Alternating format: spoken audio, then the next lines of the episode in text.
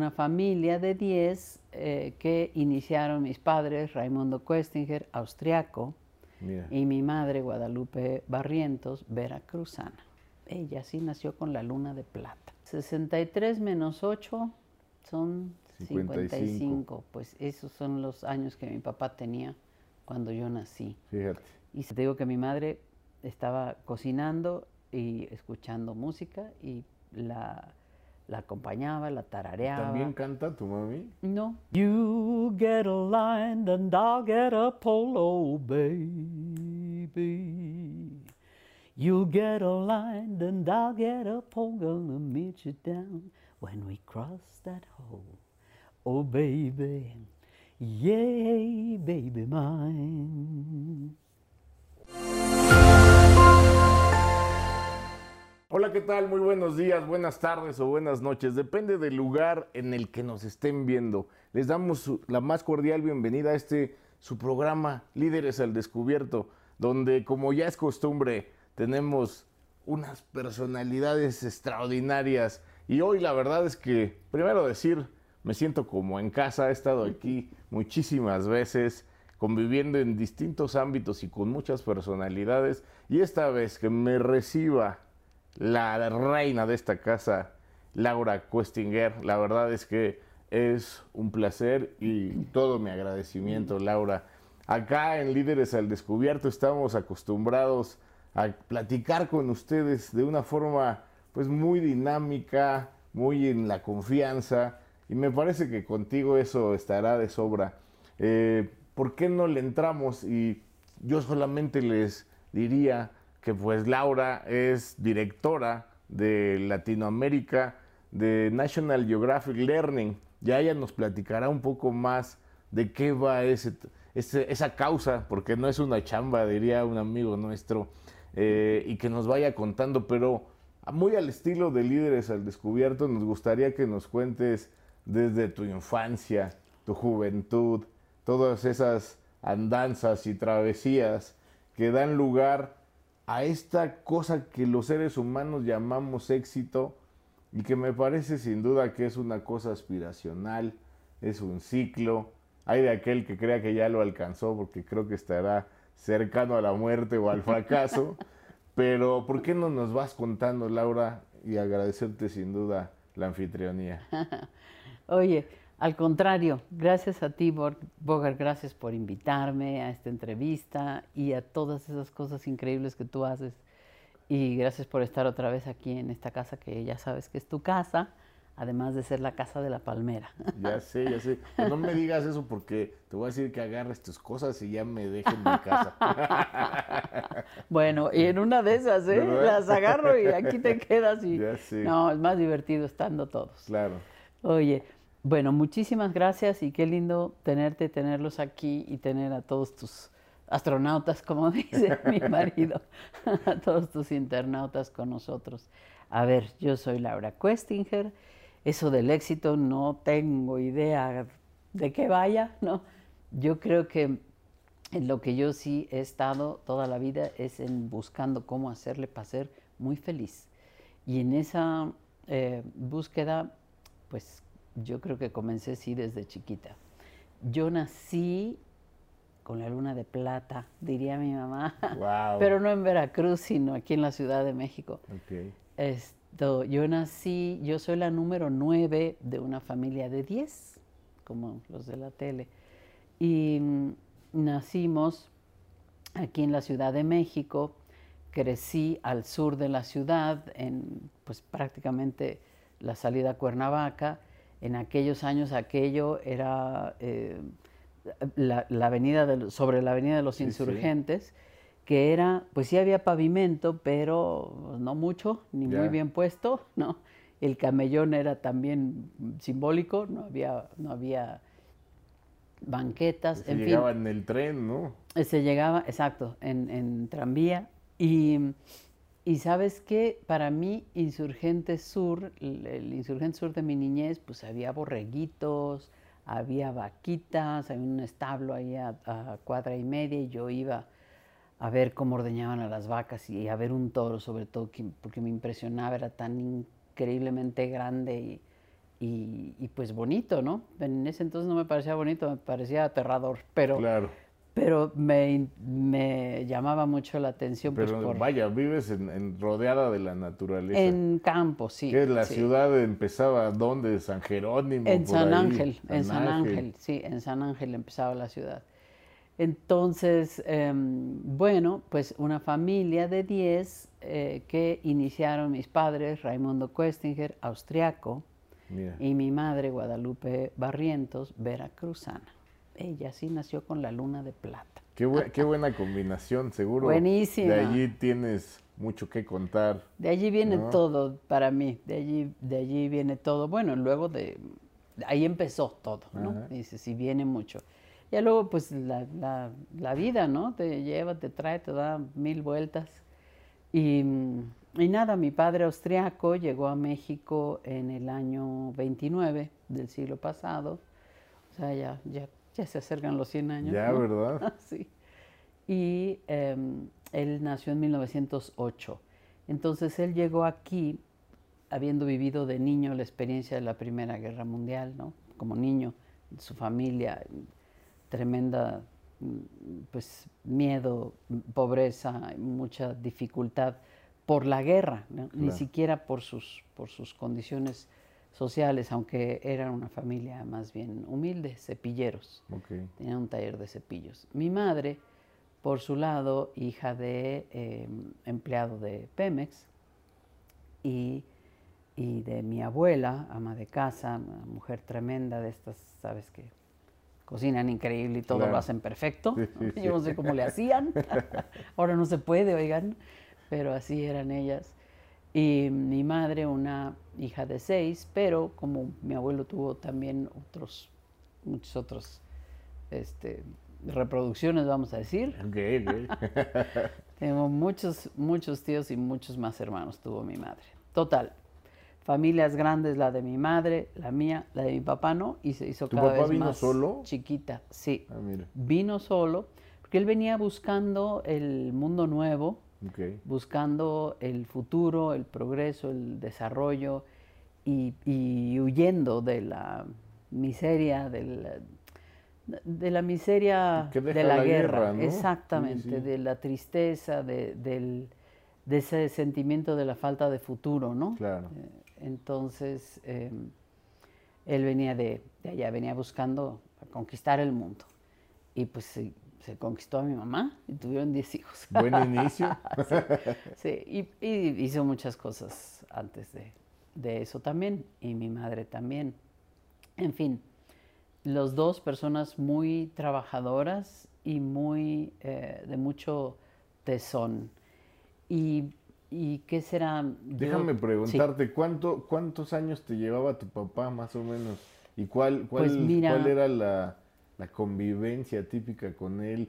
¿Qué, te, Sí. ¿Qué crees que te deja como valores, como enseñanzas más Ujú. importantes? Ok.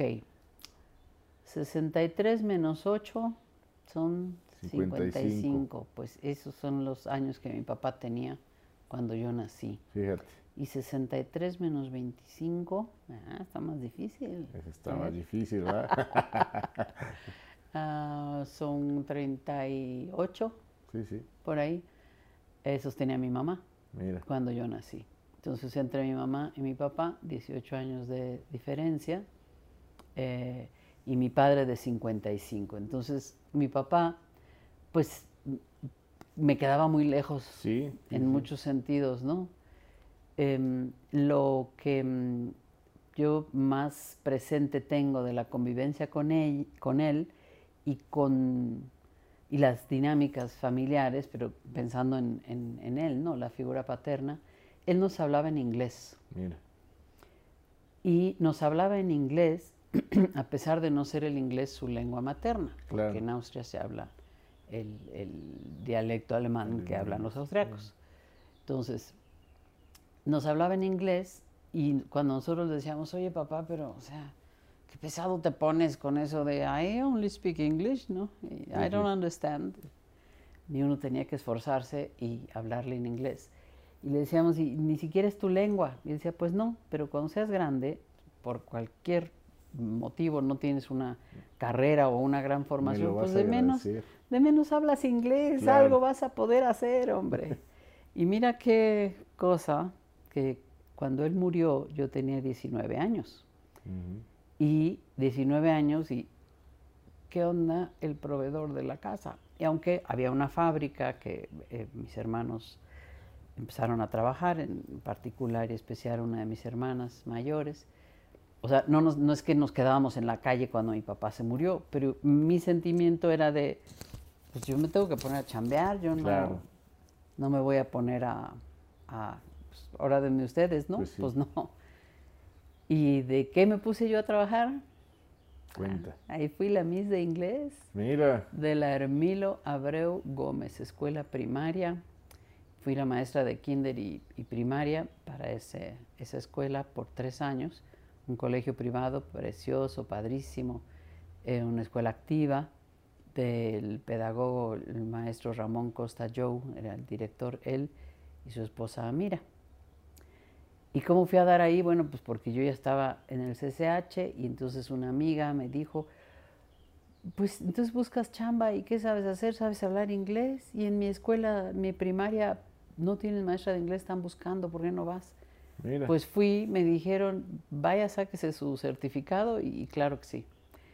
Y así, la SEP me aceptó como maestra de inglés con solamente un certificado que decía que yo podía hablar inglés. ok. Son los, un, un certificado de proficiency Claro, claro. el Proficiency Level Certificate. ¿no? Y eso, yo no tuve que ir a ningún lado para tener eso. Me lo dio mi papá en la casa. Mi papá, mis hermanos, la convivencia. Pero ese era mi papá. Pues de alguna manera una doble lengua materna, ¿no? Porque Claro. cuando creces. Esa era la hablando- Exactamente, en este caso la paterna. Exacto. Pero vaya que gran herramienta, ¿no? Mira, hoy hoy eso, día se sigue impulsando Es- y destacando la necesidad de aprender inglés, no solamente ya como una materia, sino como es una herramienta de vida Correcto. que ya incluso es indispensable, ¿no? Sí, correctamente bien contestado. De hecho, eso es lo que yo hago y he hecho por muchos años y lo que hago en National Geographic Learning. Me, me salto tantito ahí nada más Sí, para sí, sí, para regresar que- a tu madre. Exacto, volvemos a mi, a mi supermamá, pero lo que yo hago es eh, promover y vender y trabajar para una editorial en la elaboración, difusión y venta de programas para la enseñanza del inglés como lengua extranjera. O sea, tus libros para aprender inglés de la escuela, eso hacemos nosotros en National Geographic Learning. Así que hasta allá me llevó eso de mi papá, de, enseñarnos inglés, aunque ni fuera su lengua, y, y que además nosotros como niños siempre se nos hacía un poquito cuesta arriba, ¿no? También tenía el otro lado, el lado lindo, que eh, era muy exigente. Decías, ay, qué pesado y qué difícil mi papá, cómo se pone. Pero en la escuela yo me saqué 10 en inglés siempre. O Ok, sea, claro. desde kinder 1, ¿no? y todos mis amigos, pues yo les podía ayudar y, y podía dar clases. Y, en fin, fue una gran cosa, aunque ahí en el microcosmos de la casa era así como, ¿y por qué me habla en inglés que no es, que no es nuestra lengua, ¿no? Claro. Porque uno sentía, pues, la lengua eh, materna, el, el español, pues, porque nacimos en México, ¿no? Por supuesto. Mi mami. Ok, por no favor. sabes. Mi mamá nació entonces con la luna de plata en Minatitlán, Veracruz, y sí que tiene alma de, de pirata. Ok. Mi padre murió en el, en el año 82 a los 74 años. Mi madre vive.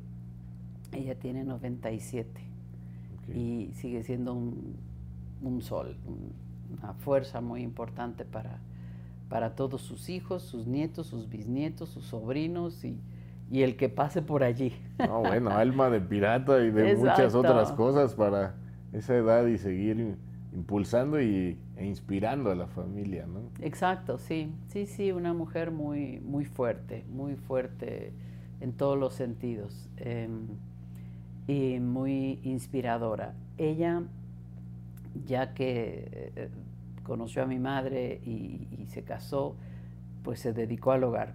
Pero antes de eso ella fue enfermera.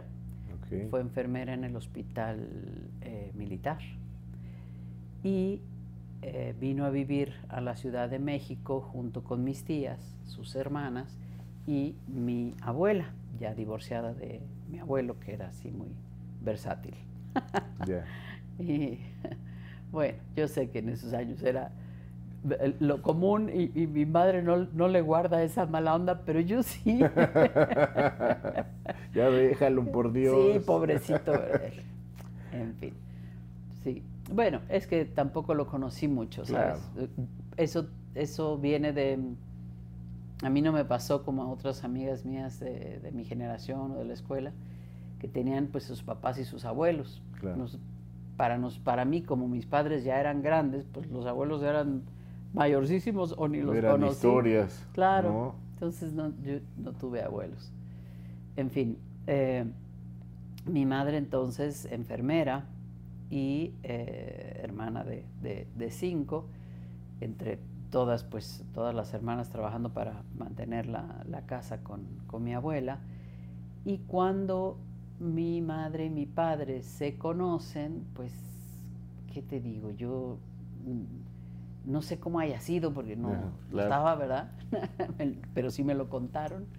Mi madre todavía al día de hoy, eh, yo le pregunto, "¿Y ¿qué es lo que más te, te acuerdas de papi, mami? ¿Qué es lo que a ti más te gustaba de, cuando, de, de él? ¿Qué, qué es lo que más, con más cariño recuerdas de cuando se conocieron y así? Y ella me dice, cuánto él me quería.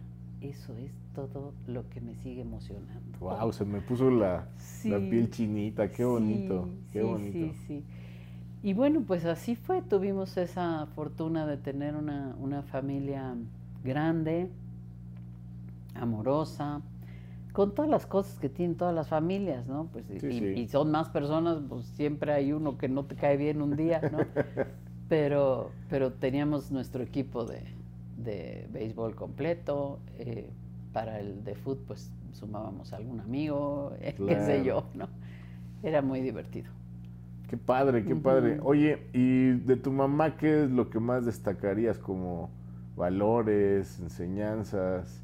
Nos gusta acá también dejar eh, pues un reconocimiento a nuestros Claro, padres, ¿no? claro. Importante.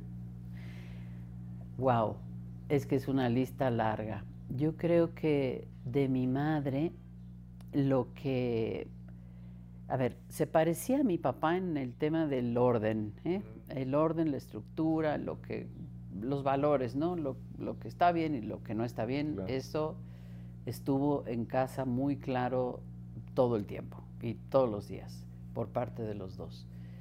Eh, de- a- aparte de, de eso, lo que mm, una cosa que yo le, le voy a agradecer siempre a mi mamá es esa entrega con las personas. Ella, eh, aunque siempre fue una mujer, ha sido, es una mujer dura, o sea, de, de- de juicios fuertes, de opiniones con peso, ¿sabes? Todo el mundo que se ha acercado a nuestra familia o que ha estado cerca de su vida tiene un espacio importante en su tiempo y en su, en su cariño, en su corazón. Entonces, al día de hoy ella te recuerda, ¿no? Que, y no se te olvide hablarle a la tía o será que ya nos habló el sobrino, este, asegúrate de que tenga, que no le falte, que, que necesita, que eh, siempre en, pues eso, es eh, una madre abrigadora, ¿no? Claro. acogedora. Ella es la, eh, ella actúa así y ama así a todas las personas que tiene alrededor. Entonces es muy bonito porque todos mis primos, por ejemplo, primos, sobrinos, eh, tíos, todos sienten un vínculo maternal con mi mamá. Un- hay un halo ahí de, de protección. Mismo ahora que tiene 97 años y que ya no es Wonder Woman que puede ir a cuidar a todos. De todas maneras, ella sigue siendo el, el halo que nos protege, ¿no? Qué padre, qué padre. La, la Sí. verdad es que yo creo que es todo ese amor que ha dado lo tiene de regreso por multiplicaciones, ¿no? Sí, sí, cómo O- no. Oye, Laura, y cuéntame, en tu juventud, ¿qué tal eras? ¿Relajienta, formal, sí con el inglés, sí trabajando?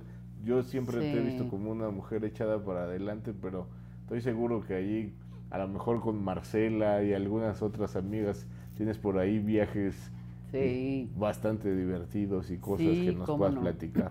Sí, fíjate que estoy dejando eh, fuera un tema que no debo, de mi mamá. Cuenta. Perdón que Cuenta, regrese, cuenta. pero es que de ella, también de mi papá, pero de ella muy especialmente la música. Ah, mira. Porque ella pues cocinaba silbando y escuchaba mucha música de su tierra y de su época. Entonces, Agustín Lara y, y la cosa caribeña y Daniel Santos, eh, en fin, la marimba, que mi abuelo era chapaneco, su, su padre. Entonces, de ella me viene una parte muy importante de la música. y, eh, y eso me lleva a la parte de la adolescencia y de la Pero, juventud. pero qué bueno que te Sí. regresabas. Y yo no quise al inicio hablar de la música porque yo creo que a Laura se le puede hacer otra entrevista donde solo se le hable de música. Pero lo, lo- a propósito lo había dejado un poco para más adelante. Pero es que la verdad es que canta divino, tiene tres discos en su haber, un montón de presentaciones. Ya le entraremos al ratito, pero ya que lo mencionas, qué importante, porque fíjate que otra vez varios de los líderes que he entrevistado tienen esta fusión entre alguna ciencia más o menos dura y las artes. Mm, Y fíjate que he encontrado que la mayoría de estas personalidades son súper creativas y se distinguen del resto de la gente. Me parece que esa cualidad de poder utilizar los dos hemisferios del cerebro hace unas combinaciones magníficas. Sí, aunque luego también hace que se desgaste más, ¿eh? Yo ya siento el mío así como medio confundido. Pero sí, entonces de mi, de mi mamá tengo mucho, mucha vena musical, eh, mucho, mucha escucha, pues, muchas diferentes artistas y, y géneros y épocas, ¿no? Y de mi padre también, con él era más la música clásica y la música de su, de su tierra, ¿no? La música austriaca y, y alemana. Y de los dos, porque les gustaba mucho, eh, pues el foxtrot, el no sé qué, las grandes bandas, etcétera. sí. Ya la cosa americana, ¿no? Bueno, eso Así ya va parejas influyendo tu modernas. gusto. Exacto, Ah, exacto. Entonces yo creo que yo de allí pepené de los dos, pero sobre todo de ese amor y de ese gusto que, que cada uno de ellos tenía, pero especialmente mi mamá, por, por la música. Te digo que mi madre estaba cocinando y escuchando música y la, la acompañaba, la tarareaba. ¿También canta tu mami? No, ¿No? eh, bueno, diría más bien que nunca cantó, Ok. pero a lo mejor sí canta, ¿no? Ok, puede Puedes ser, puede decir, no sé, eh, cantamos, ella y yo todo el tiempo estamos ahí, que vamos a cantar este, vamos a cantar la Porque otra. por lo Sí, menos Huber que conocí, él Exacto. también cantaba y bien. Tremendo, ¿no? tremendo. Y tengo otra hermana, Erika, que canta divino. Pasa que luego no se aventaron y allí, allí voy al tema de la adolescencia. Por favor. Yo lo que siempre fui es ser muy aventada. Ok. Sí, no, no te voy a decir que fui especialmente reventada y no, o sea, normal. De- del 1 al 10, Ahora, que es Del normal. 1 al 10, pues 7, ¿no? Ah, O sea, bueno, ah, bueno. una cosa normal. Pero, em, pero sí siempre muy aventada. O sea, Sí. Yo, yo sí Curiosa me por pasó. ex- experimentar, ¿no? Sí, cu- curiosa y, y con un deseo de, de empujarle tantito para allá, ¿no? Al- al- a, a todos, no, no solo a mí, sino a todos, a que... ¿Y por qué no más hasta allí, oiga? Otro poquito, ¿no? O sea, Pero más como la más provocadora, chica. si quieres. Se, se dice mucho, ¿no? Que los hijos a lo mejor, menores fíjate. van pues sumando experiencias de los más grandes y Sí, de, lo- sí. de los que les preceden, Sí, ¿no? sí. Y yo creo que sí puedo tener que ver con eso, ¿no? Porque dices, bueno, pues yo llegué y ya había ocho cachorritos ahí, mano. Y entonces, pues empújale fuerte, porque el que no chilla no mama, ¿no? O sea, Claro. y, y mi hermano menor, eh, el Eduas, lo mismo. Yo creo que, que viene de eso. Él también es súper eh, empujón, pues, ¿no? Y mm, entonces ese, ese drive fue todo, todo el tiempo. Y, y te digo, pasa lo que te digo, que se le confunde a uno luego el cerebro. Porque yo no me acuerdo por qué te estaba diciendo. No, porque íbamos a empezar a ver esta parte de los jóvenes, ¿no? Ah, de, sí. de cómo eras aventada, Sí, sí, sí. exploradora. Sí, pues eh, mira, eh, nosotros, por ejemplo, mis padres nos llevaban a los Boy Scouts, ¿no? Yo fui adita y yo odiaba eso. Mis hermanas les encantaba mis hermanos también y me parecía horrible. Y lo del campamento, y yo decía, "Ah, ¿por qué? Lo odio. Y hay bichos y fuchi. Quiero mi cama. En fin, a mí no me gustó ser exploradora, no, no me gustaba la aventura Ok. pero sí me gustaba lo de, lo de empujar. Entonces, em, desde, no sé, desde chavitita, en, mi- mi- y mi papá también tuvo mucho que ver en eso, porque a mi papá no le gustaba la idea de que pasáramos dos meses de vacaciones mirando tele. No, Claro. no, de ninguna manera. Venía la vacación y ya mi madre nos tenía programados los cursos de verano y luego, pues siendo 10, ah, siempre había chamba en la casa, ¿sabes? ¿Cómo no? Entonces, tú te encargas de esto, tú del otro, y a ver, y niños, orden, y en fin. Y, y- y lo del emprendedurismo se les daba muy bien a todos mis hermanos también. Una de mis hermanas, por ejemplo, tomaba la, la comida, eh, la cena que preparaba mi mamá y confeccionaba una caja de cartón y ponía, bueno, este es el servicio de venta de cenas, entonces me dejas aquí tu dinero, yo te voy a servir tu cena. Ok. Tomaba la cena, la servía y la pasaba por la cajita y ya era como tu, su oficina de Claro, despacho de la cena, ¿no? Y te cobraba por eso. Qué onda. En fin, y no faltaba el que te decía, te volvió los zapatos por dos pesos. En fin, eso No, bueno, ya era todo un ecosistema. la ahí, familia, ¿verdad? exacto, mi familia era así, era así. Y este, Semillero entonces- de emprendimiento. exacto, sí. Oye, a todo esto, la, la fábrica de tu papá, ¿de qué era? Ah, es, Oye, es, fíjate. es, se llama Perlux. Ok. Antes se llamaba Plástica Moderna SADCB, pero ahora se llama Perlux. Es de una de mis hermanas y una sobrina mía. Ellas la, la llevan ya hace varios años. Eh, pues mi hermana yo creo que 30 o 40 años ya tiene llevando la fábrica, desde que mi papá no está. No, mire. Sí, y, y la ayuda una, una sobrina mía, mi sobrina Karin.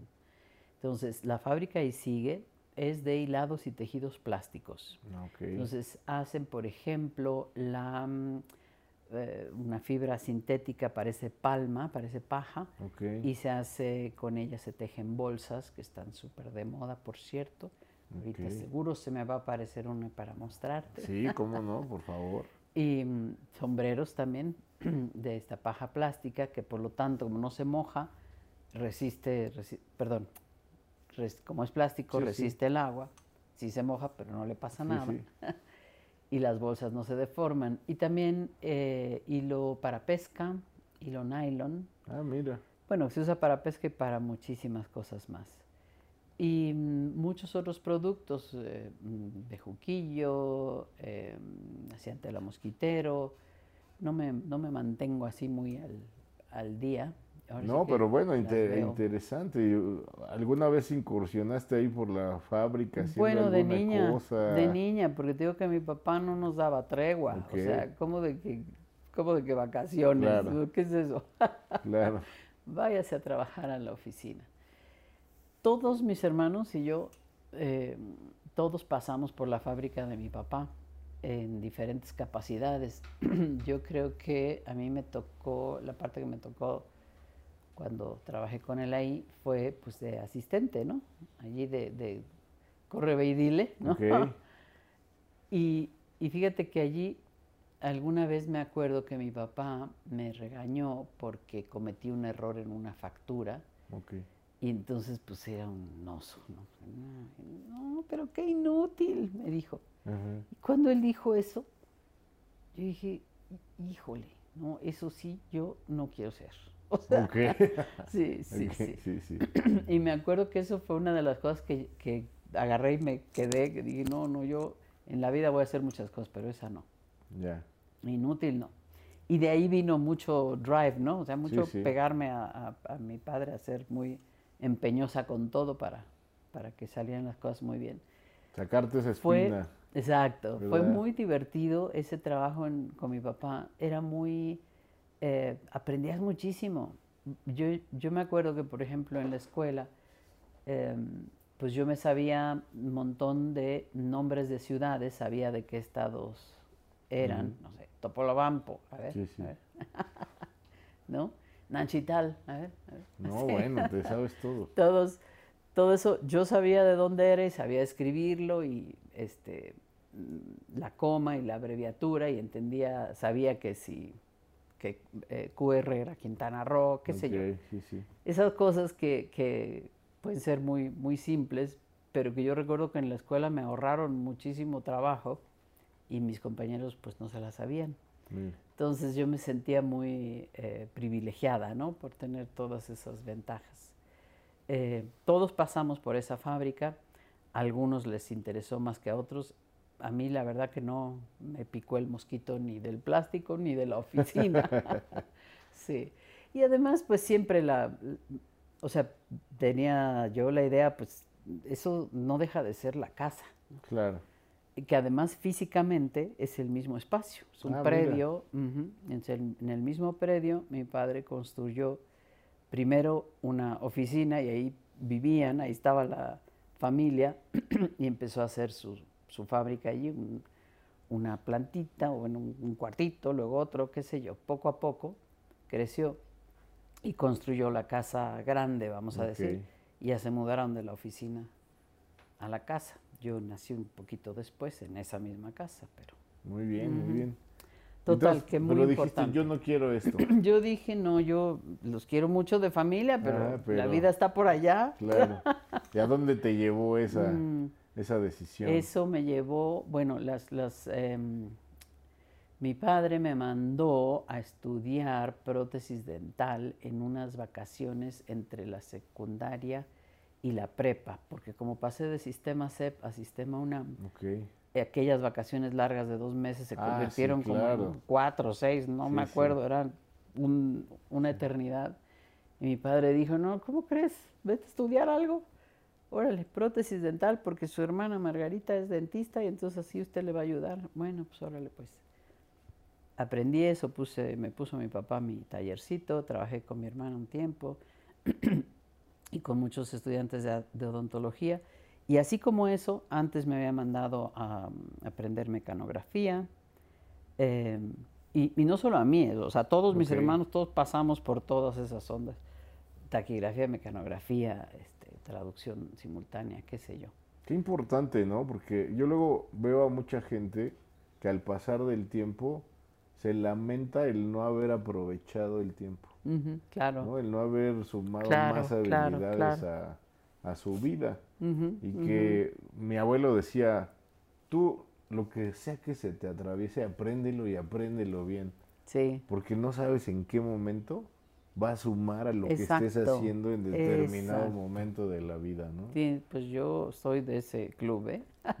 Completamente. Incluso los jóvenes que dicen, bueno, es que no sé qué quiero estudiar, no importa, ve y estudia. sí, sí.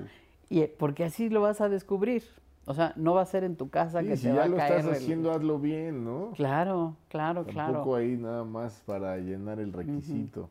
Sí, no. Y, y si puedes, disfrútalo, pues si no, qué chiste.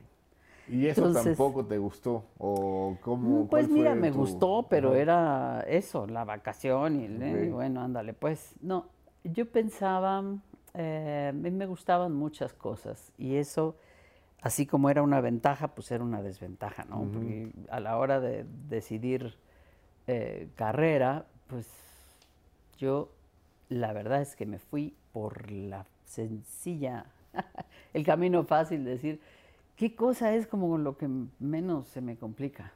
Pues la ortografía, la redacción, lo de escribir, venga, letras. de ahí por allí me fui. Sí, sí, sí, sí, porque, hombre, las matemáticas, todo, muchas cosas me gustaban, pero no, no las sentía yo que, que iba yo a poder hacer algo o sea, esto te parecía amigable, fácil. Exacto, exacto. Yo dije ahí. ¿Y te gustaba? Exacto. Ahí no, me la voy a pasar tan mal. Voy a leer un montón de libros que hay padrísimos.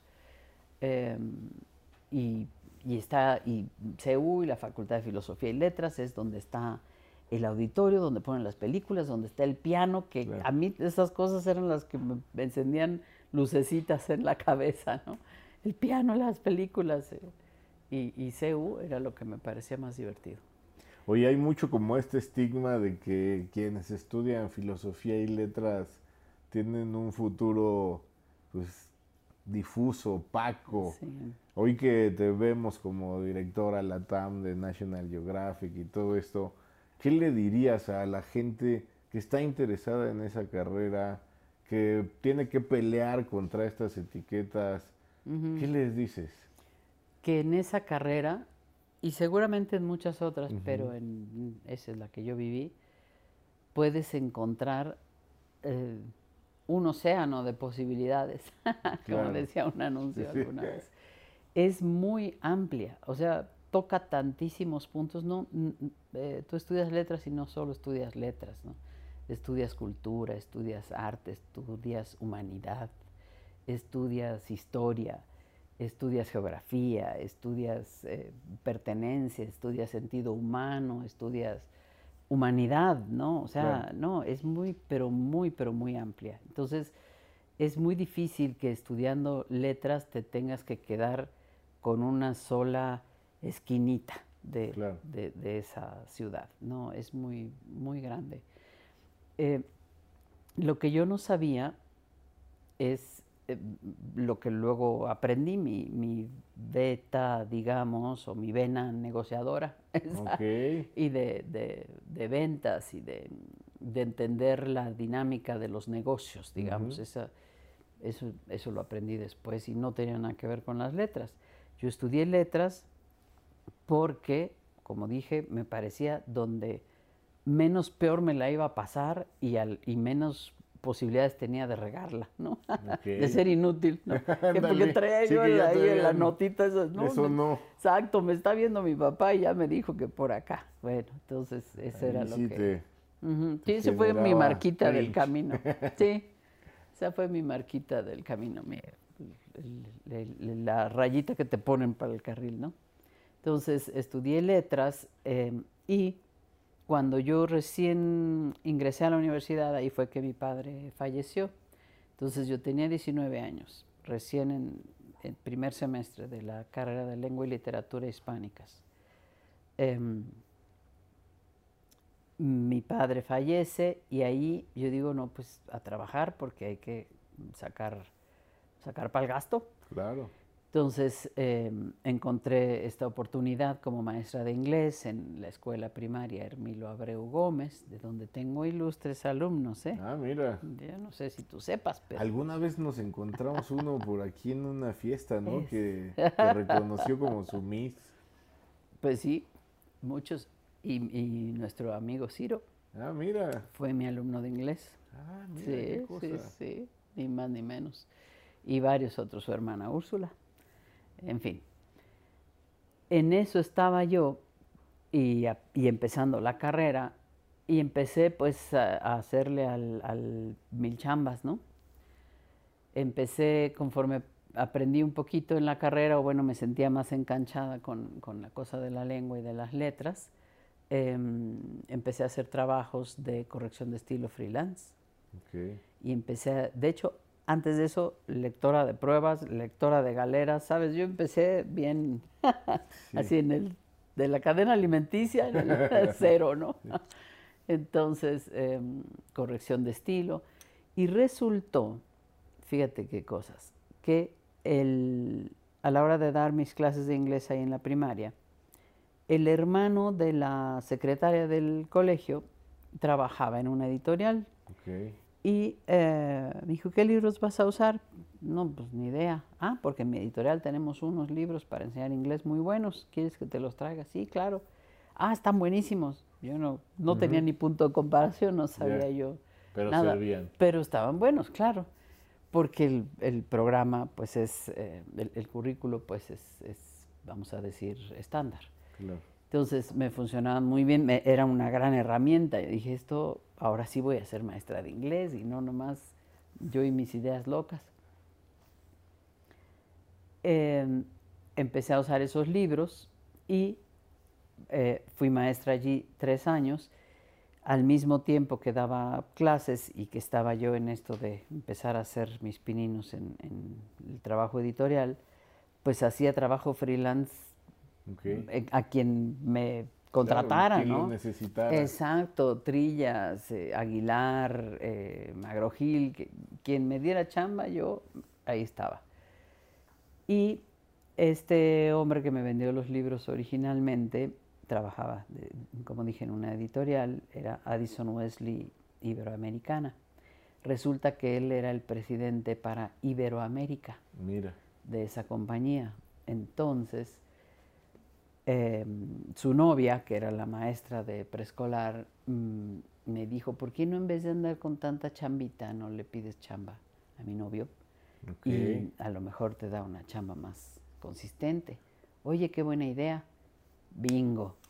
Y entonces me eh, sumé a esa editorial con- en capacidad de correctora de estilo freelance. Año 1985. Que está marcado por un evento casi paranormal, me dijo un pajarito, ¿no? Que de ahí se te movió una taza, algo así. Cuéntanos. Sí, sí, es que justo estaba, eh, eh, todo el mundo recuerda, porque cómo olvidarlos, fueron muy triste, muy duro, muy fuerte, traumáticos los temblores del 85. El temblor del viernes en la tarde, eh, cuando comenzó, yo me asusté muchísimo porque estaba sentada en la mesa haciendo mi trabajo de corrección de estilo y mi vaso de agua empezó a hacer como tsunami ahí en mi vaso, era un vaso grande. Y, ¿Qué onda? ¡Fua, fua! Y claro, era la réplica del temblor horrible del día anterior. Entonces, eh, ese era mi primer libro completo que estaba haciendo en, eh, que estaba corrigiendo para. bueno, así, Wesley. marcaba el mundo la bienvenida de Laura Exacto, al mundo editorial. al mundo editorial. Qué Eh. padre, sí, sí. Sí, entonces, pues, ¿cómo olvidarlo, no? Estoy desde 1985 en, en el mundo editorial educativo. Y eh, ahí empecé entonces a trabajar eh, con, con- con ellos como correctora de estilo, freelance, y me demoré unos años, porque como freelance fue hasta el 89 que ya fui empleada regular. Tenías las clases y aparte esto. Exacto. Ok. Bueno, las clases, las clases, las clases y eso, porque ah, yo te digo que estaba yo en modo mil chambas. Ok. Entonces tomaba mis clases en CEU, daba clases de inglés en la Hermilo y luego mm, dejé la Hermilo para dar otras clases de español, taller de redacción y literatura en una prepa en la calle de Loma Bonita en Las Lomas y en el colegio de bachilleres de Coajimalpa. Y entonces, Todo el pues, día del tingo al tango. sí, claro, y yo tenía un- un- una navecita, mi, mi Renault anaranjado. Ok. No era Renault, era Datsun. Un Datsun de esos cuadraditos, viejitos, viejitos, es- año 68. Buenísimo. sí. Exacto. Y con él iba así, de Xochimilco, que era donde estaba en Tepepan, el, el colegio, la escuela Hermilo Abreu, a Coajimalpa. sí. Pues había que sacar para el gasto. Claro. Y aprender y vivir, pero eso, ese era yo, ¿sabes? Y sigo siendo hoy. del adjetivo inútil. Exacto. Eso, Cada vez más. Eso es así, sí. Entonces, esa, era- esa, esa siempre fui yo, de, de- de- aquí para allá y órale y más y más. Hoy día lo mismo, ¿no? Qué O sea, importante, ¿no? Me, me dan ganas de recalcar esto. eh, una palabra, un gesto, un abrazo, dice la Eh, canción. pero- claro. Pero que el papá eh, cómo, cómo el papá puede Influir. influir, Marcar. marcar. Fíjate que en una entrevista que todavía no sale, pero espérenla a Laura Maribal, ella decía, es que mi papá un día me dijo que los ganadores eran el primero, el segundo y el tercero. Y ella hoy es eh, deportista de alto rendimiento y en, en una- en su última carrera decidió abandonarla porque el mejor lugar que iba a alcanzar era el cuarto.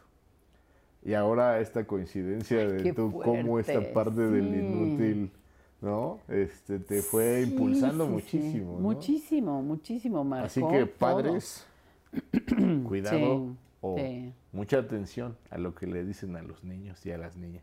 Claro, ¿verdad? porque eso se queda. Eso se queda. Ahora sí que infancia es bien. destino, ¿no? Así es. Sí, que sea para bien. Aunque también yo pienso que el que sea para bien ya le toca a uno. También cómo ¿no? lo O sea, administres, ¿no? Claro, porque el papá y la mamá, pues bueno, yo quiero pensar, todos damos lo, lo mejor que podemos, ¿no? Sí, como diría el ilustre, no se levantan para joder a los No. hijos, ¿verdad? Eh, No precisamente. así es, así es. Sí. Pues bueno, entonces en esa editorial quiero que sepas que era Addison Wesley, que luego fue adquirida por Pearson, Mm, eh, un grupo editorial muy, muy grande, muy poderoso. ya lo creo. Con- eh, adquirieron también Scott Forsman, Longman, eh, muchos otros sellos. Eh, em, yo era correctora de estilo freelance y luego ya fui correctora de estilo en, en nómina y luego editora, eh, no, coordinadora de correctores, luego editora, luego coordinadora de editores, así, tin, tin, tin, tin, tin. Subiendo. Sí, muy empeñosa, yo muy empeñada y muy prendida, eh, porque pues así se me dio, ni modo. Y mm, eso, entonces comencé en el 85, empleada regular en el 89, para el año 2010, o sea, muchos años después, pero eh, fui la directora general para México, Centroamérica y el Caribe, Mira. porque esa era la región que Sí, sí. estaba, digamos, eh, gobernada desde México. Y entonces allí fue que empecé muy fuerte e importantemente con esto de los libros de enseñanza del inglés, Ok. que me gustó mucho. Bueno, todos los diferentes segmentos, digamos, o, o- o, portafolios de, de- de la industria editorial educativa son, son lindos, son hermosos, son interesantes, son apasionantes, te diría. De mm, los años en los que estuve trabajando con libro de texto universitario, conservo muchos amigos científicos y, y- y técnicos, o sea, personas que yo las veía y decía, ¿por qué piensa así? No me lo creo, que tenga un pensamiento así, todo cuadradito, estructuradito, y decía, wow. O sea, claro, es un ingeniero o es un, o, o- o los físicos, ¿no? Que, Ujú. que parecen locos y no tienen un pelo de locos, son Claro. brillantes y son increíbles. En fin, eh, la parte escolar, ¿no? Los libros eh, escolares que tienen este dinamismo, esta amplitud maravillosa cuando tienes que hacer un libro para, para criaturas que no leen, ¿no? Sí. Cómo, cómo estructuras pues contenidos educativos, eso para niños de preescolar o luego de primaria. Y no se diga los de secundaria, que pues, las personas cuando estamos en edad estar en la secundaria somos bastante Una bola de hormonas. difíciles. sí. Tratando de- Anfibios, dice mi marido. Anfibios. Oye, ese, ese sigue siendo un reto, ¿no? Y, y más Sí. ahora con, con tantos contenidos pues audiovisuales, compites con la música, con el streaming, Sí, con todo este océano de información. claro. ¿Cómo ah, en algún momento has diseñado algo exprofeso? ¿Qué recomendarías? ¿Cómo, cómo acercarle a los niños este interés por el inglés? Que Sí. supongo que en eso están metidos, ¿no? Mira, eh, yo te voy a decir, te- eh, eh, es que me encanta, me encanta ¿no? ese tema. Cuando yo era maestra de inglés, eh, a ver, el currículo para enseñar inglés es estandarizado, vamos, como ya dije. Eh, ¿Eso qué quiere decir? Que, por ejemplo, en tercer año de primaria, en algún momento pasas por el tema mm, food, Ujú. ¿no? La comida. Bueno, eh, en cuando yo era eh, jovencita y daba mis clases de inglés, llegaba a ese tema y mi libro, ese súper bonito y bueno, abría la página Ok. con eh, una fotografía de una, una bandeja, una charola, una tacita de café, un vasito de jugo de naranja, una manzana, un pancito, un huevo, y decía egg, bread, coffee. ¿no? Eso era la ilustración para la unidad food. Ok. Bueno, los libros que nosotros hacemos tienen la maravilla, porque es eso, la maravilla de contar, eh, de, de aprovechar eh, contenidos, el- más que contenidos, el acervo producto de la investigación de los exploradores, los científicos y los fotógrafos de National Geographic. Ah. Entonces, el libro en el que hablamos de food abre la unidad con la fotografía de un niño eh, de más o menos la edad de ese año de primaria. Es un niño en una isla de la Polinesia. Mira. Un niño eh, con solamente su pareo Sí, sí. atado y tiene aquí su arpón y está Cazando. lanzándose. ajá. Pescando, pues. Sí, lanzándose para, pues sí, para, para cazar eh, un pez que se ve, eh, porque se transparentan en esas aguas preciosas, turquesas, cristalinas, un Claro. tipo atún de este tamaño. Y el niño está en ese momento en el que salta A, a cazar ese, ese, ese pez, o a pescarlo. Yo creo que se dice cazar por tener el arpón, Sí, sí, pero creo. bueno, anyway, es la cena. Así es. Y la unidad se llama What's for Dinner? Ok. ¿Qué vamos a cenar? Sí, claro. Entonces, no hay fish, boy, no. Claro. Porque claro. el inglés ni, ni, ni otra lengua, más bien, porque es más fácil, más significativo, más eh, eh, mejor, más, sí, más significativo, te dice más y llega más a, a tu corazón y a tu cerebro, entender una circunstancia, una situación en la que pues algo está pasando y todo eso que pasa ahí tiene un nombre. Y ese nombre existe. ¿no? Exacto, y ese nombre existe, exacto, en, en inglés. Claro. Entonces, la imagen te está contando una historia y tú como niño en, en el salón de clase ves eso y tú quieres saber qué está pasando allí. Claro. ¿Por qué ese niño que más o menos es de tu edad está lanzándose a esas aguas y, y ese pez qué onda y esas aguas? ¿Y eso dónde es? Polinesia, ¿dónde está? Oiga, maestra, ¿no? Y entonces ya te interesaste no solo por la comida, sino la geografía, la cultura, Todo. las costumbres. Y Y diste... queda como héroe el niño, además, exacto, exacto. Diste al clavo en la palabra, te interesaste. O sea, tú cuando aprendes, tú aprendes cuando tienes interés. Claro. Si no, pues yo te puedo venir y te cuento y te digo y te lo leo y te lo repito. y voy a entrar al y modo repítemelo. bla, bla, bla. Claro, incluso y las tablas de multiplicar, pues te- te, las, te las grabas, sí, te las aprendes. ¿Entiendes? No, no entiendes nada. Por cierto que también tengo entendido que tú enseñabas inglés con rock. Claro, ¿no? claro. Ya era también parte de, esa- es. de este interés. Como lo que decíamos, ¿no? La, la vida se va, se va acomodando, se van creando las distintas piezas que te llevan a disfrutar Claro, tanto esto que ahora claro. expones. Es que, mira, cuando yo te cuento que a mi papá le gustaba y a mi mamá le gustaba, la parte fundamental que me brinqué, no me la brinqué, pero la obvié, es que yo soy la número 9 de 10. Ujú. Mi hermana la mayor escuchaba Elvis Presley, Rosy. Pita escuchaba a los Beatles. Hilde escuchaba Donovan.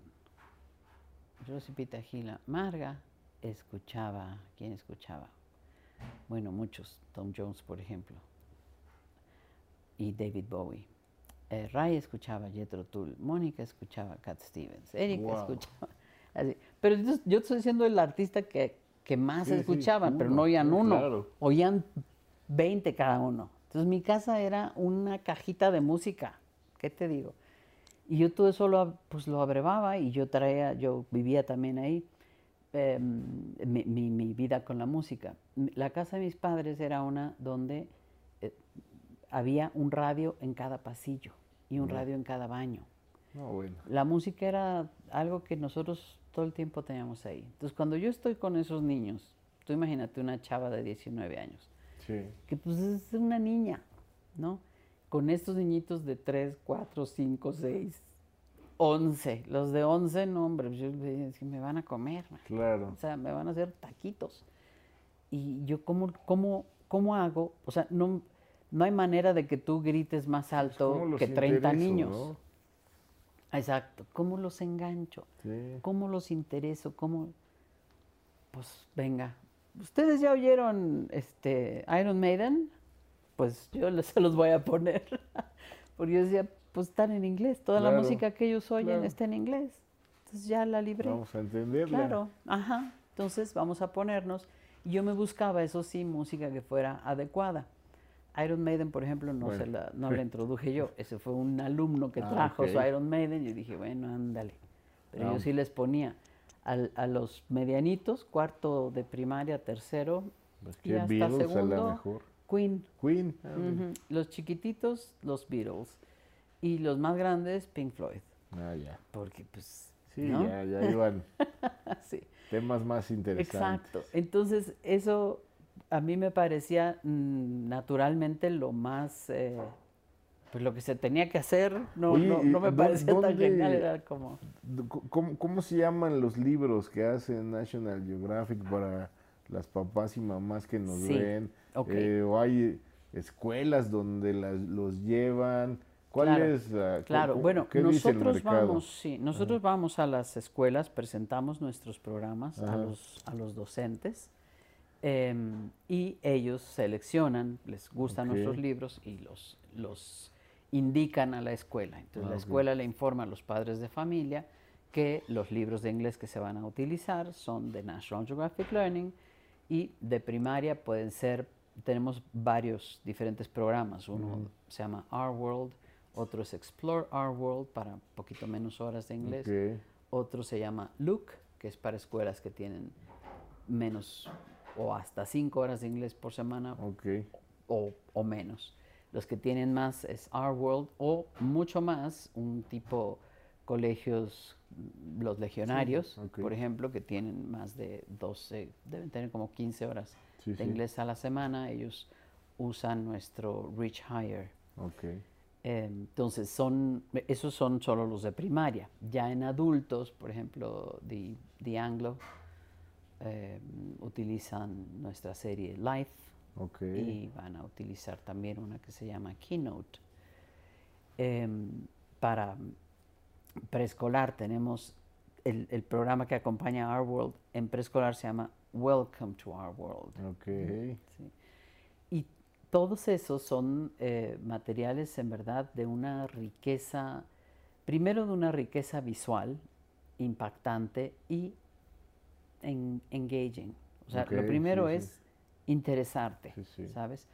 Porque es en ese modo cuando tú estás listo para, para aprender. Oye, Y- y- eh, ¿un padre, cualquier edad. madre en casa podría guiar al hijo con este tipo de libros Claro o necesita siempre un profesor? No, no. eh, también puede, puede trabajarlo el padre en casa.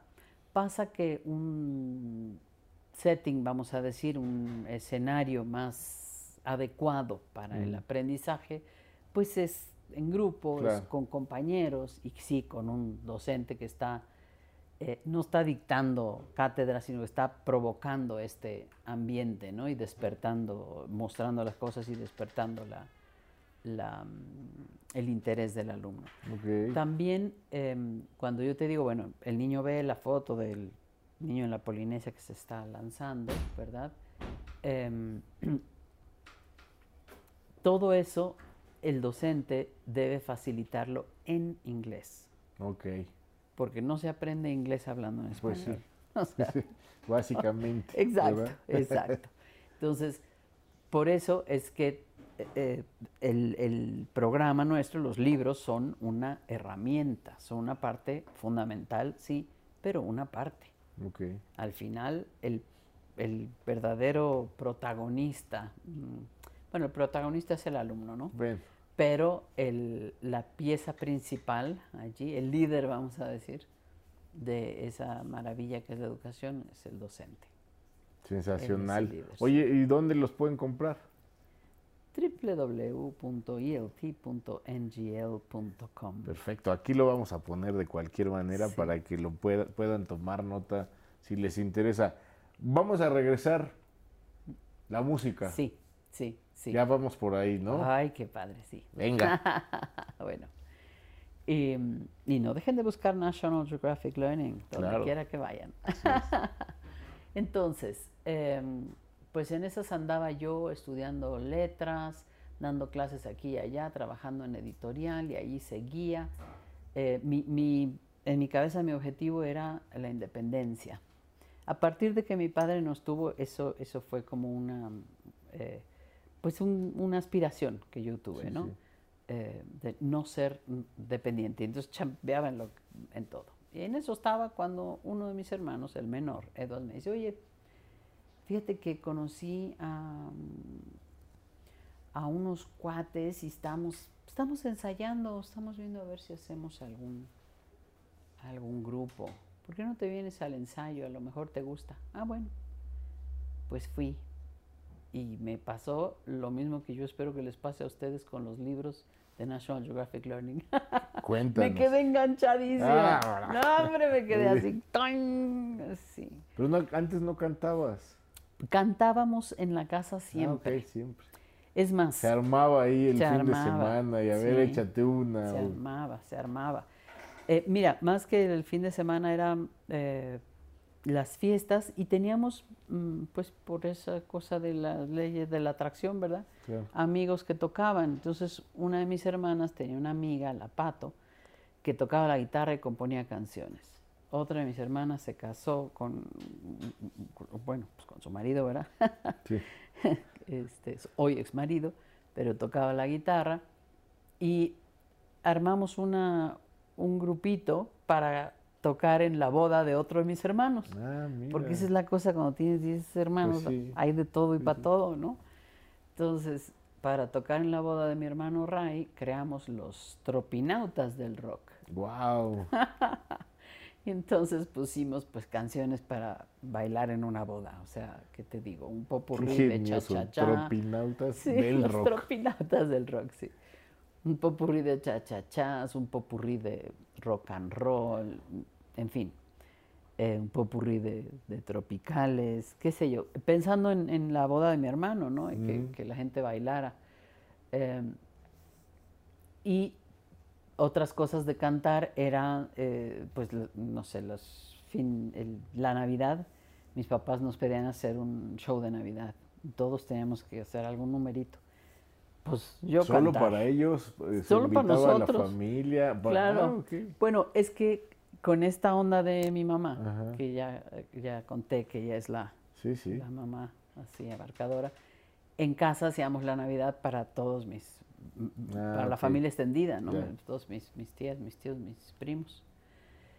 Em, y así se fueron acercando otros, eh, te digo, la ley de la atracción. Una de mis hermanas tuvo un novio que tocaba la guitarra, otra hermana tenía un amigo que tocaba el piano, en fin.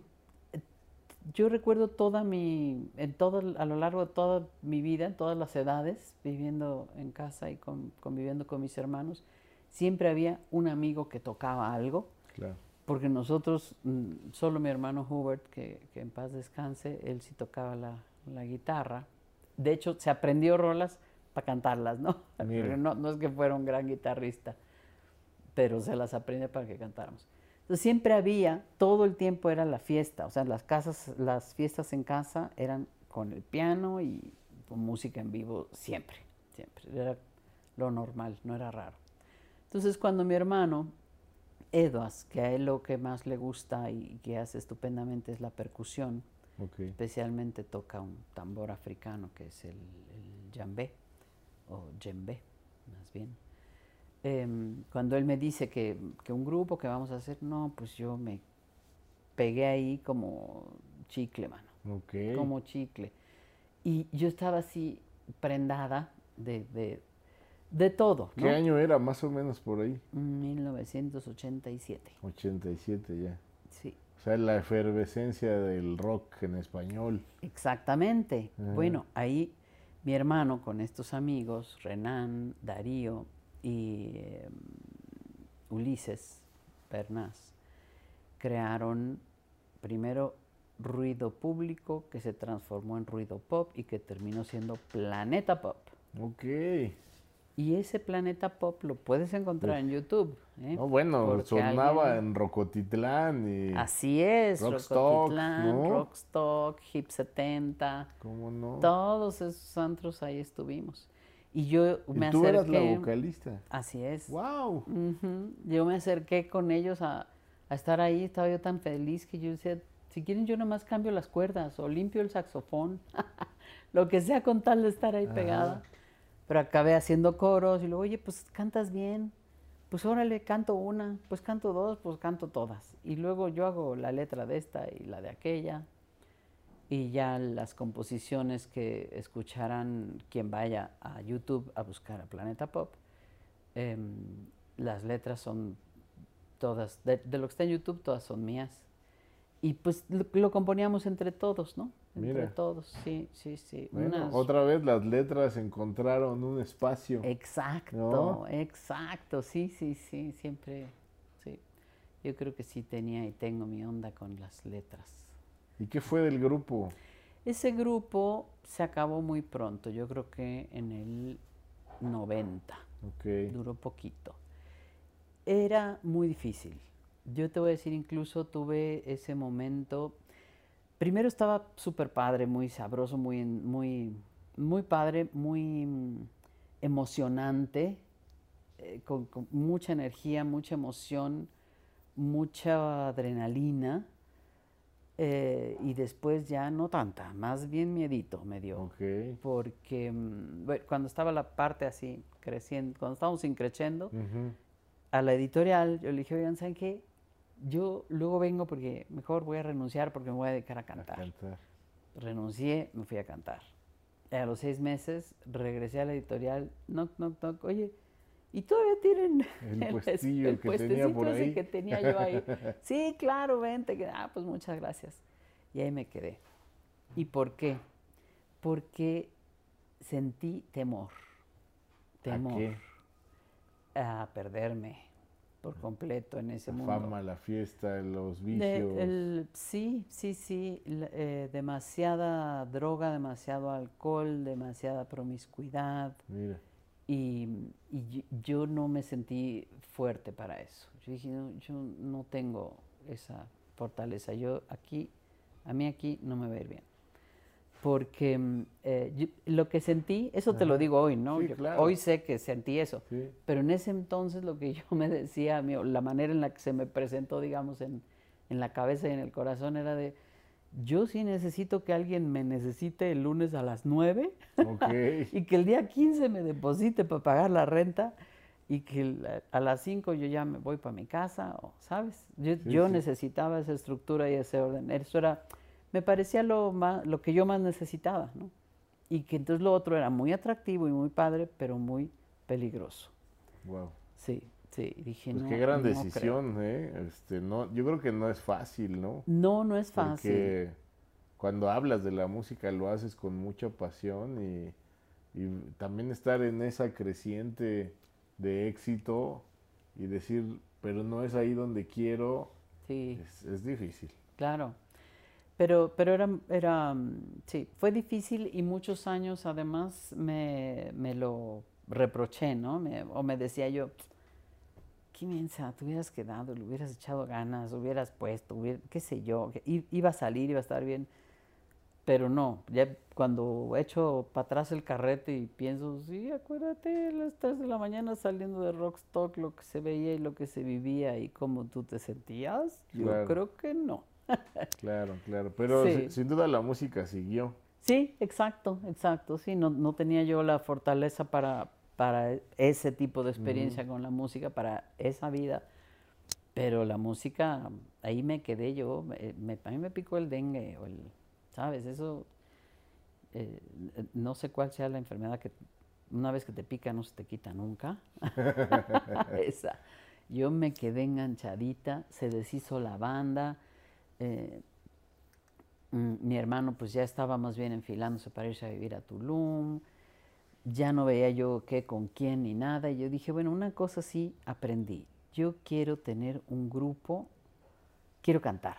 Entonces ahí me armé mi grupo, eh, bueno, con mi hermano también hice el, hice el, Club del Algodón, eh, y unos músicos bastante poderosos, muy, muy buenos, eh, pero que tenían otra idea. Ellos querían hacer free jazz y qué sé yo. Y yo dije, pues sí tocan bien padre, pero yo quiero otra cosa. Entonces, yo hice mi grupo con Guillermo Carvajal. El pollo. exactamente. Hijo. Pollito, que en paz descanse. Sí, el pollito. Que lo conocí porque él era vecino de mi amiga Marcela. Ok. de mi amiga querida, Marcela. A Marcela la conocí en la, en la universidad, entonces ya son muchos años de también. También de Veracruz, ¿no? No, de Guerrero. Ah, de Guerrero. Ella, chilpanchingona, perdón. entonces, eh, sí, entonces ahí conocí al pollo en el edificio donde ella vivía en Coyoacán. Le rogué, yo le tocaba y le decía, oiga maestro, es que mire, a mí me dijo mi vecina, digo su vecina, que no, sí, pero yo no tengo tiempo, tengo mucho trabajo. Bueno, volveré. Sí, volvía. Y ahí estuve yo como, haz de cuenta, vendiendo enciclopedias. Iba y tocaba y tocaba hasta que le dije, bueno, mire, no, no es para que eh, trabajemos mucho juntos, nada más unas cancioncitas. Yo le pago, usted me hace unas partituras, yo con eso trabajo con mi maestra, lo que sea. Total, sí lo convencí y empezamos a, trabajar juntos, a ensayar canciones juntos. Ahí otra cosa que aprendí con, Planeta Pop, cuando, más bien cuando eso se acabó y yo no quería sentirme que, ya no tenía grupo y ya no tenía nada, ¿no? la música se murió, dije, no, yo por lo menos me voy a tomar clases de canto. si no tengo grupo, por lo menos voy a aprender a cantar. Y entonces ahí conocí a mi maestra, Susana Herner, una maestraza. Eh, ella, soprano, concertista de ah, Bellas Artes y maestra, eh, muy estudiada en Londres. Al día de hoy, más de 40, no, más de 30 años después, sigue siendo mi maestra. Y ahora me da mis clases por Skype.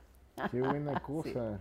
sí, sí, Total, ahí con el pollo empezamos a mm, poner rolas así de piano y voz nada más.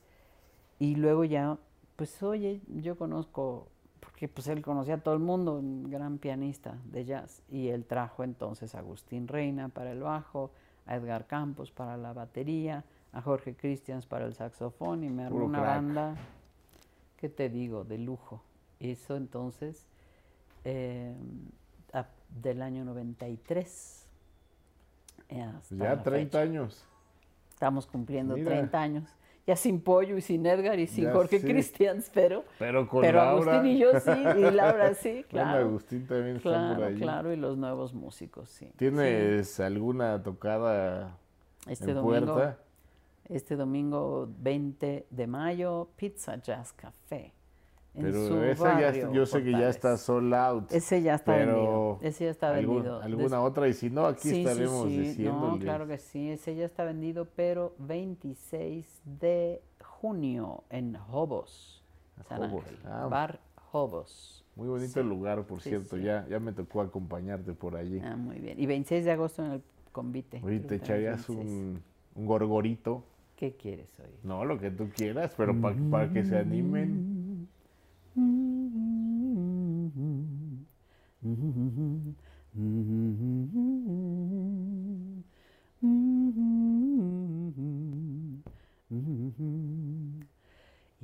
get a line and I'll get a pole, oh baby. You get a line and I'll get a pole, oh baby. You'll get a line oh, and I'll get a pole, gonna meet you down when we cross that hole. Oh, baby, yay, baby mine. Wow. Namaste. Probadita. Pues, imagínense si esto es a capela con la gran banda que acaba de nombrar y en estos lugares adecuados, suena fantástica. Mucho mejor que ahora que es fantástico también. No quiero decir que eh, esto la verdad es que es un, es un placer. Oye, pues mira, estos líderes al descubierto. Y ya te descubrí. Muy bien. y te, te descubro a partir de la facilidad con la que ahora empezaste a cantar. Y creo que eres una... E, e, estás corriendo de la inutilidad, pero además con mucho arrojo. Esta parte de que decías de ser muy aventada. La verdad es que eh, cuando se canta un poco, te das cuenta de que a veces hay que calentar y cosas, y todo como si nada. De la nada te avientas y, creo que así has tomado la vida. Pero además, eh, nunca has dejado de aprender. Y me parece que enunciabas ya muy pronto en la entrevista esta práctica de tus papás donde decían nada de que vacaciones y aprendan y aprendan. Lo has hecho tuyo. Prueba de eso es muchos años después dices, pues no sé, pero por lo menos voy a estudiar canto. Y estoy seguro que ahorita estás estudiando, o no sé si otro idioma, pero yo siempre te veo estudiando cosas. Y me parece que eso es, es propio, sí, de los líderes, pero también de la gente que quiere inspirar y trascender. Eh, sin duda, te encuentro en la, en la pirámide, de, en, en, lo alto de la pirámide, ¿no? Allí donde las necesidades ya son de trascendencia humana. Y creo que esto que haces por la educación, pero también por la música, sin duda que son de las cosas que al ser humano más le permiten trascender. Dejar allí ya discos, videos y libros para la historia y para quienes vienen atrás, me parece muy inspirador. Así que Editorial Inspira, revista Sea Level, Líderes al Descubierto, pues, se congratula. Yo yo, yo mismo en escuchar todo esto, eh, a pesar de que venía con una amiga, la verdad es que hoy descubro muchas otras cosas de las que no tenía idea. Y que, fíjense que yo, una cosa que diría de, de Laura es, yo la conocí primero cantando que sabiendo su lado ejecutivo, su lado editorial, toda esta parte. Y si me pareció impactante la manera en la que cantas. La verdad es que ahora conocer esta otra parte me hace rendirte todos los honores que puedo y la verdad este invitarlos a que tomen tomen nota, inspírense y hacia allá iría para ir concluyendo con esta rica charla. La verdad es que daría para muchos más, como siempre aquí nos picamos, pero ¿por qué no le regalas a niñas, niños, jóvenes y no tan jóvenes algunos tips con base en esta vida que has relatado que les sirvan, que les ahorren algunos problemas, dolores para justamente. Pues yo creo que mm, pues tengo quizá uno, el principal para mí es eso, no, no pare, sigue, sigue. Esa es mi rola. No pare, sigue, sigue, porque eh, incluso cuando tienes que pararte a pensar para decidir, que la decisión sea no detenerte, que la decisión nunca sea detenerte, porque detenidos no, ahí no, no necesariamente hay, yo creo que no hay nada y no va a venir a encontrarte. Lo dices muy bien, si no quieres que pase nada, no te muevas. Claro, exacto, exacto. Si no, exacto. Tú lo que quieres es que no pase nada, pues no te muevas. Pero si quieres vivir, acción, acción, cámara y acción. Eso sería mi, mi principal consejo. Y si están aprendiendo de inglés, hablen inglés, como sea, no importa. Pero todo así. Em, yo no, nunca voy a olvidar eso como mi papá, ese hacernos vivir en inglés es lo que, es lo que te trae la lengua, ¿no? Hablarlo. Eh, y es mucho más que una ventana al mundo. Cada lengua que uno aprende es como ganarte un cerebro adicional. Es maravilloso. Así que pues la vida está ahí para el que la quiera. Yo sí quiero. Yo también. Pues sensacional. Ella es Laura Questinger. Questinger, Questinger. Como, ¿Cómo se dice? Bueno, en español, Ger. Ger, ¿verdad? Porque no hay una U en medio. Pero te escuché Questinger. decirlo como Ger en algún Sí, momento. yo que dije. Questinger. Laura Questinger, Questinger, sí, Questinger. Mi padre a lo mejor habría dicho Questinga. Pues Questinga, sí, al pero- final del día. Pero bueno, ya me ayudó. Ella es Laura. Gracias por recibirnos Gracias en a tu ti, casa. Bogar. Y Gracias a gracias por estar aquí en Líderes al Descubierto. Gracias ha sido como siempre un placer. Muchas gracias.